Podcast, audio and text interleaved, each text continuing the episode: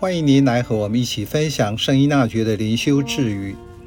八月二十三日，与世俗之人最好在早晨谈论有关救恩之事，午后再谈论俗事。一日之计在于晨，这是农业时代生活方式的写照。工业革命后，许多人的生活方式改为朝九晚五。电子科技化时代的远距工作、教学，更是翻转人们的生活习惯。教会传统的主日弥撒聚会，早已经因应教友的需求，从星期六晚上一直到星期日晚上都有。教会的盛事是为天主子民服务，展现多元和弹性。圣依纳爵说：“跟俗世的人就有关救赎的事打交道，最好是在上午；至于俗世的事，就在午后谈论。因为当时的人在早晨比较清醒，相对的，在午后就比较分心。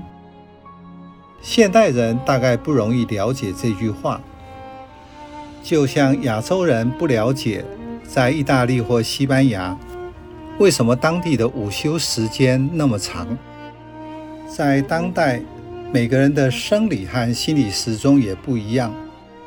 过夜生活的人早上可能还在睡梦中，要到下午或晚上思虑才会比较清楚。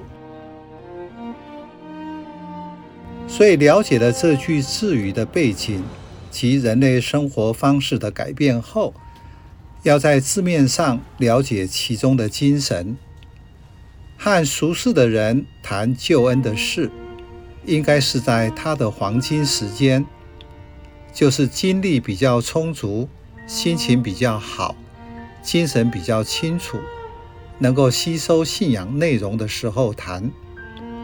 如果他觉得累，心情比较分散，显然这个时间并不合适。因此，交谈的比较是无关紧要的一般生活小事。训道篇说：“世事有时节，帮助人学习，按照身心不同的状态，可以做不同的事。当我了解了天时，也就会善用天时。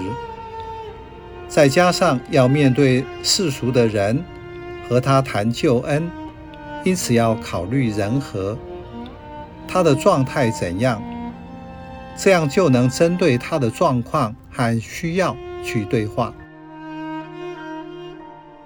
今天的信仰观已经有很大的进步，不会用外在的事物来界定圣与俗。